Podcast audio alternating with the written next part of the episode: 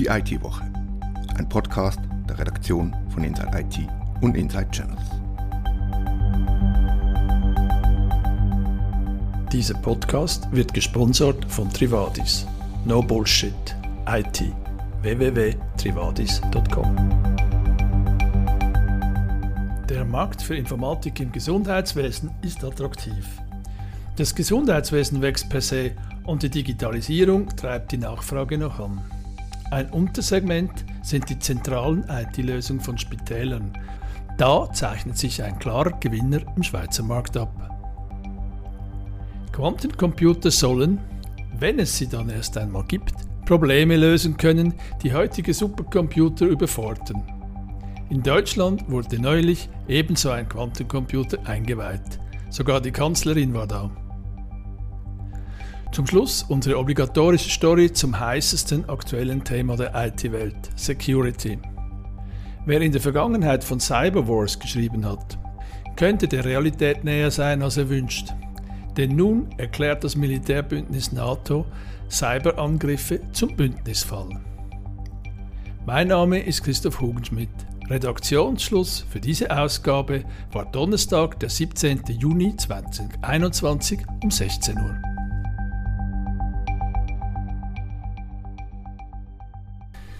Spitalsoftware oder sogenannte KIS Klinikinformationssysteme sind ein interessanter Nischenmarkt. Diese Woche ist erneut ein großer Zuschlag bekannt geworden. Volker Richard hat die Story gemacht. Ja, für vier, äh, danke Christoph für, für 34 Millionen Franken wird in den drei Regionalspitälern und im Kantonsspital St. Gallen inklusive der geriatrischen Klinik ein neues KISS eingeführt. Der Zuschlag ging in einem offenen Verfahren mit sechs Angeboten interessanterweise einmal mehr an Kistec. Und warum ist das interessant, dass Zistec oder Kistec gewonnen hat? Kistek hat im letzten Jahr sieben Spitäler gewonnen. Badeland, Schaffhausen, Glarus, Psychiatrische Uniklinik Zürich, die Züricher, das Zürcher Stadtspital Trimli-Weid, das Kantonsspital Winterthur und nun eben St. Gallen. Dabei war die Konkurrenz immer ziemlich groß. Allein äh, bei den Spitälern Schaffhausen waren sechs Angebote eingegangen. Mhm. Äh, das also mit sieben gewonnenen Projekten scheint mir Zistec weit vorne. Äh, wie groß ist denn der Markt überhaupt? Wie sieht dieser Markt heute aus? Gibt es da viele Player? Also wichtige KISS-Anbieter sind beispielsweise Hint, Ines, Aqua Healthcare, Meyerhofer, Compo Group, Nexus, Polypoint und natürlich auch ausländische Anbieter wie die Deutsche Telekom, Philips, 3M und auch die hierzulande aus Luzern und vom Inselspital bekannte amerikanische Firma Epic. Die Bandbreite der Anbieter ist also groß, macht es den Spitälern aber sicher auch nicht leicht auszuwählen. Von den Namen her kenne ich eigentlich noch Epic. Die haben ja äh, Kantonsspital Luzern und die Inselspitalgruppe gewonnen. Ziemlich riesige Projekte, glaube ich, oder? Die haben, glaube ich, auch zu reden gegeben, die Kosten, vor allem in Luzern. Da hat es äh, tatsächlich eine lange Auseinandersetzung gegeben und äh, Einsprachen. Das Problem war insbesondere aber neben dem hohen Preis, dass Epic überhaupt noch nicht im Euro europäischen Markt, im deutschsprachigen europäischen mhm. Markt unterwegs war und mit einer mhm. englischen Version in die Schweiz reingekommen ist. Das heißt, alles musste übersetzt werden und so weiter. Das hat äh, erhebliche Diskussionen ausgelöst und wir haben das verfolgt. Man kann das bei uns im Archiv nachlesen. Und jetzt CISTEC, das ist ja ein, historisch ein Spin-off des Universitätsspitals Zürich. Also das kommt eigentlich von dort her. Und was glaubst du jetzt, warum haben die so Erfolg? Das ist ja ein Verdrängungsmarkt, schreibst du da. Ja, das haben wir ähm, den Andreas Kundert, den CEO von Keystec, gefragt. Mhm. Und er ist der Meinung, dass man überzeugen konnte mit dem guten Ruf, konkret mit Qualität. Ja gut, das sagt jedes Unternehmen immer. genau, das ist es. Ähm, wir können das nicht weiter abschätzen. Auffällig ist, dass uns Kundert gesagt hat, jedes Projekt, an dem sie sich beteiligt haben, also jede Ausschreibung, an der sie sich beteiligt haben, haben sie in der letzten Zeit auch gewonnen. Dabei fällt auf, dass Kistec relativ klein ist. 2009 ist der Markteintritt erfolgt. Da waren sie mit zehn Mitarbeitenden unterwegs. und sehr dann, klein, ne? 2009 waren die sehr klein, oder? Ja, da waren die sehr klein. Da sind sie mit zehn Mitarbeitenden äh, sind sie gestartet und haben sich dann alle drei bis vier Jahre, wie uns Kundert gesagt hat, verdoppelt. Er streicht besonders heraus, dass die Mitarbeiter eine ganz wichtige Ressource für Kistec seien.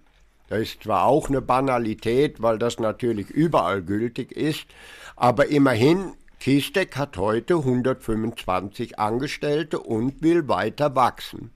Laut Kundert ist das zwar eine Herausforderung, weil es Mangel an IT-Spezialisten gibt, doch Kistec sei in, einem, in einer Branche tätig, die Kundert als sinnstiftend bezeichnet. Und das würde mhm. gute Leute anziehen. Was denkst du, wie groß ist dieser Markt der KISS, also der Klinikinformationssysteme? Wir haben ja vorhin äh, so diskutiert und äh, geschätzt. Was denkst du, wie groß ist dieser Markt? Mach mal eine wilde Schätzung. Es, sind, es ist sicherlich ein Milliardenmarkt. Wir ja. wissen, äh, dass es laut Bundesamt für Statistik, die Zahlen sind von 2019, gibt es 218, äh, 281 Spitäler in der Schweiz, mhm. die 580 Standorte haben.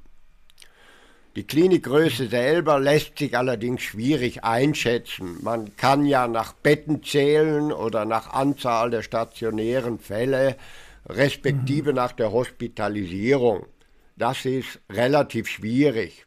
Bei Zistek meint man jedenfalls, dass man aufgrund der Hospitalisierung 50 Prozent des deutsch-schweizer Spitalmarktes habe.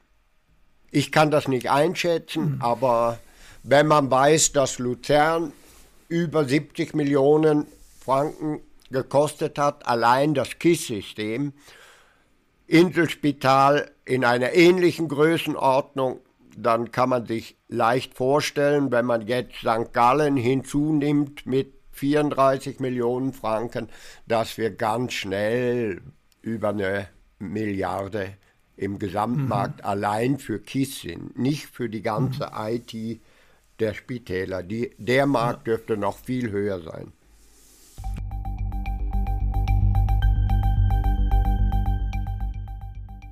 Quantencomputer faszinieren die Informatikwelt, aber auch die Politik. Denn Quantencomputing gilt als Schlüsseltechnologie der Zukunft. Die Weiterentwicklung der Quantentechnologie gehört deshalb auch zu Flaggschiffprojekten der EU im Rahmen des Future Emerging Technologies Programms. In Deutschland wurde nun ein neuer Quantencomputer eingeweiht. Hans-Jörg Maron weiß mehr. Genau, gestern hat äh, das Frau, die Fraunhofer Gesellschaft zusammen mit IBM diesen Computer eingeweiht. Ein Quantencomputer mit 27 Qubits, wie Sie sagen. Und dass dieser Anlass in Deutschland wichtig genommen wurde, zeigt zum Beispiel, dass die Bundeskanzlerin Angela Merkel persönlich da war bei der Einweihung, zusammen mit noch zwei, drei anderen Ministern aus dem Bundesland Baden-Württemberg. Dort steht dieser Computer nämlich in Enigen in der Nähe von Frankfurt im Hauptquartier von IBM. Betrieben wird er aber von IBM und vor allem der Fraunhofer Gesellschaft. Das ist eine deutsche Organisation für die Förderung von angewandter Forschung. Und diese hat so, wie man das verstanden hat, auch die Federführung für alle Projekte. Auch in der Schweiz forscht man ja intensiv am Thema Quantencomputer, so an der ETH zusammen mit dem Paul Scherrer Institut. Warum eigentlich? Was sind mögliche Anwendungen? Was können Quantencomputer besonders gut? Oder werden es einmal können, wenn es sie dann gibt in der Praxis? Grundsätzlich kann man sagen, je komplizierter, desto besser kann das ein Quantencomputer machen. Das sind viele Sachen, die heute von Supercomputern erledigt werden. Äh, Berechnungen im atomaren Bereich, äh, neue Medikamente herausfinden, Verkehrsflüsse analysieren, Wege optimieren und solche Geschichten.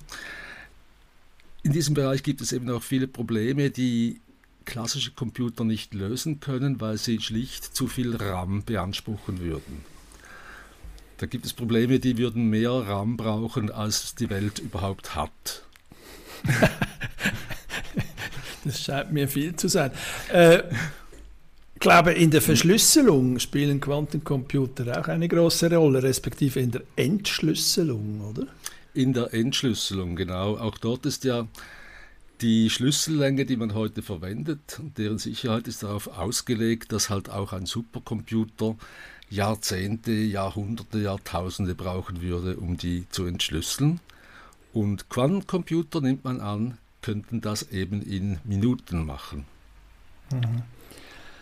Jetzt das Fraunhofer Institut betont sehr, wie man in deinem Bericht lesen kann, dass der neue Quantencomputer in Deutschland zu stehen kommt. Warum ist das so wichtig?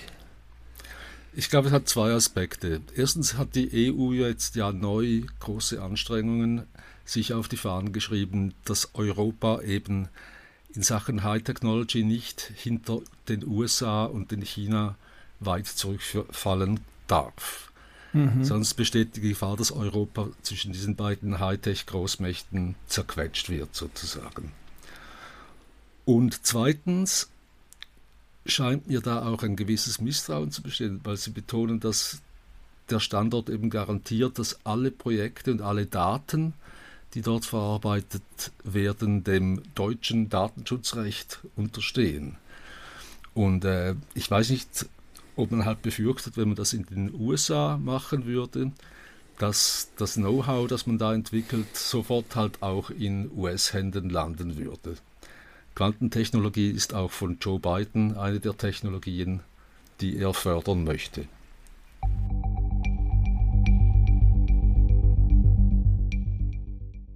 Die NATO will künftig einen Cyberangriff wie einen konventionellen militärischen Angriff behandeln, schreibt Katharina Jochum. Katharina, was hat der NATO-Gipfel diese Woche beschlossen? Ja, nach dem Gipfeltreffen in Brüssel fand die NATO klare Worte, was Cyberangriffe auf die Länder anbelangt. Im Kern eigentlich die Aussage, die Mitglieder beschützen und verteidigen sich gegenseitig. Das geht auf den ähm, sogenannten Artikel 5 zurück, der Bündnisfall. Dieser besagt unterm Strich, ein Angriff auf ein Mitgliedsland ist ein Angriff auf alle. Und Cyberangriffe werden jetzt also so behandelt. Das heißt, wenn ein NATO-Mitglied elektronisch, cybermäßig angegriffen wird, ich sage jetzt zum Beispiel äh, Polen, dann sehen das die USA wie einen Angriff auf sie an und reagieren entsprechend. Genau, ja. Unter Umständen könne man böswillige Cyberattacken oder Cyberangriffe ähm, einem bewaffneten Angriff ähm, gleichstellen.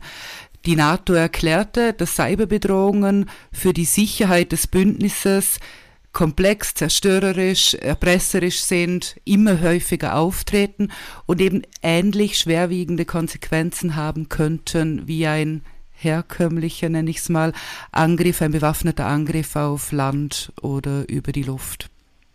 Im Hintergrund dieses Beschlusses könnte man wohl die Angriffe auf kritische Infrastrukturen, die immer häufiger geworden sind, sehen. Sehe ich das richtig? Von außen wirkt es auf jeden Fall so, auch wenn das jetzt natürlich nicht ähm, explizit erklärt wurde.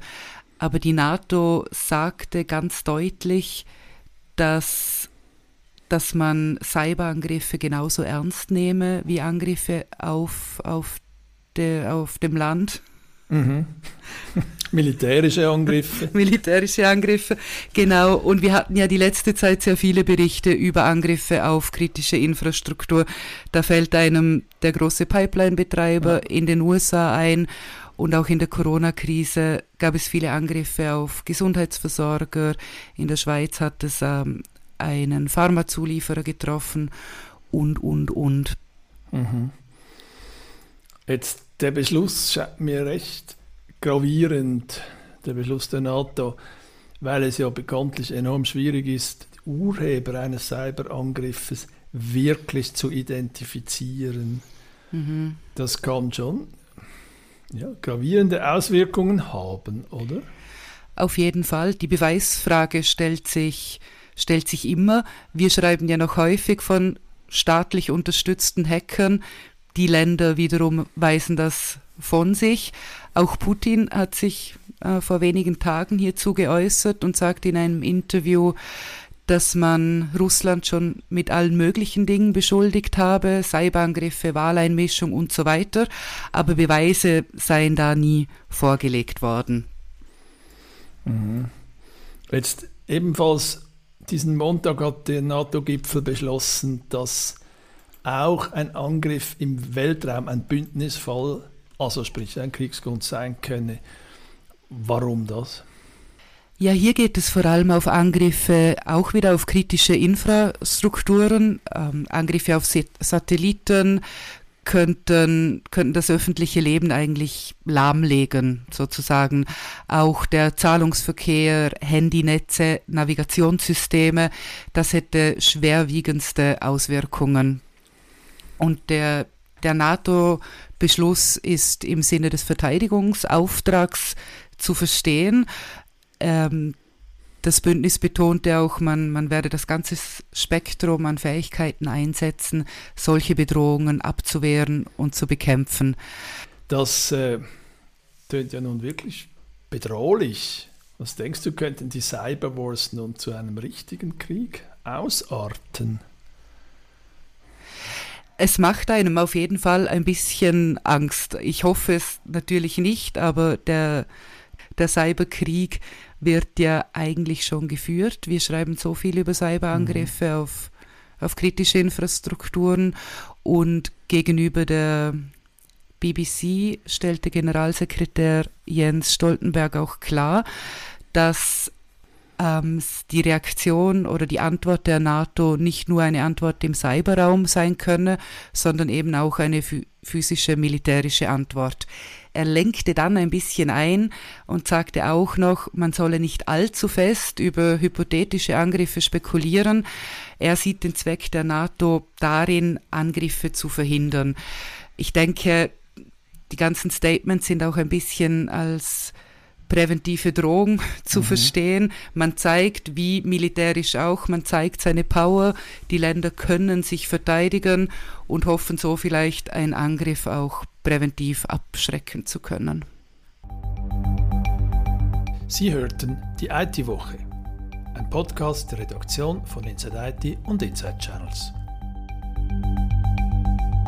Wir danken unserem Sponsor Trivadis. No Bullshit IT. Trivadis.com